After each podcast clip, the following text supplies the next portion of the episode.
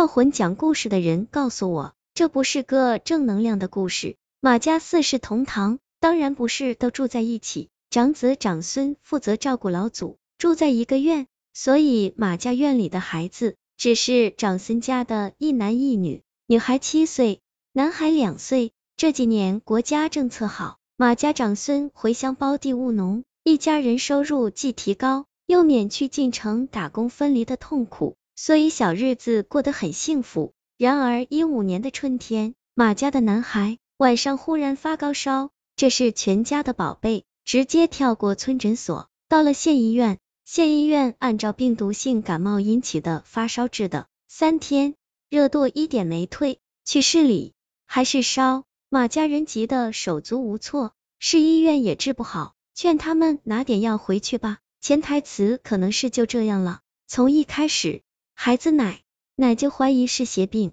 现在没办法回了家，只能死马当活马医，找治邪病的人。这种人不好找，此行业骗子太多。再说农村十里八乡，谁不知道谁？马家人想破脑袋也想不出人选。这时候，半仙自己找上门来。半仙是村里一个兽医的称号，七十多岁，他可不是一直做兽医。他老爹解放前是算命的，解放了不能干这行，好在有兽医的手艺，回乡有口饭吃。为什么叫半仙呢？两层意思，一层是他自称半仙，一层是他爹本身就没什么本事，到他这更是半瓶醋的买卖。村里人开玩笑。叫他半仙，马家人正着急呢，来这么一位，心说你来捣什么乱？可是人家来这孩子，总得客气客气。半仙倒很实在，说别人家的病能不能治，我不知道，你家的我一治一个准。我得先跟老祖说句话，马家人都不知道他和个八十多岁的老头有什么说的，也不好阻拦。半仙进屋，让他人都退出去，聊了不到五分钟。屋里老祖喊都起来，听半仙招呼着。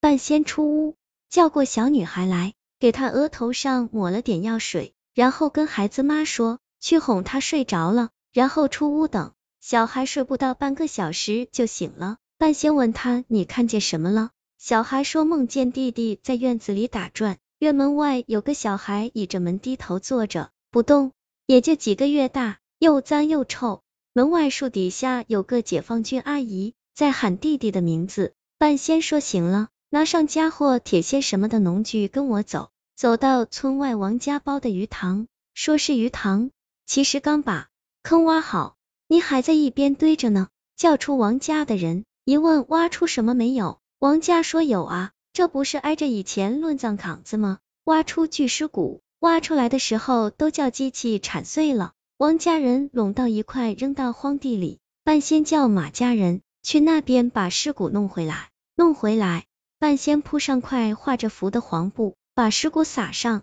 念了半天咒，叫人点火烧成灰，然后装进个罐子，说成了，镇住了，出不来了。回去看看孩子，包好，还真是，当天孩子就不烧了。半仙又叫马家做块石碑，把罐子压在底下。保证万事大吉，马家很感激，给了半仙五千块钱。半仙算发笔小财。给我讲故事的是同事一大哥，他就是那村人。说半仙一办事，村里老人就知道马家重孙子为什么发烧了。文革的时候，马家老祖是书记，把一个女知青弄怀孕了，这多影响书记形象啊！于是书记发动各种资源给女知青泼脏水，她才不到二十。哪受得了，自杀了，就埋在乱葬岗。当时给书记帮大忙的就是半仙他爹，村里人都说这是外鱼塘挖出母子的尸骨，去找书记报仇，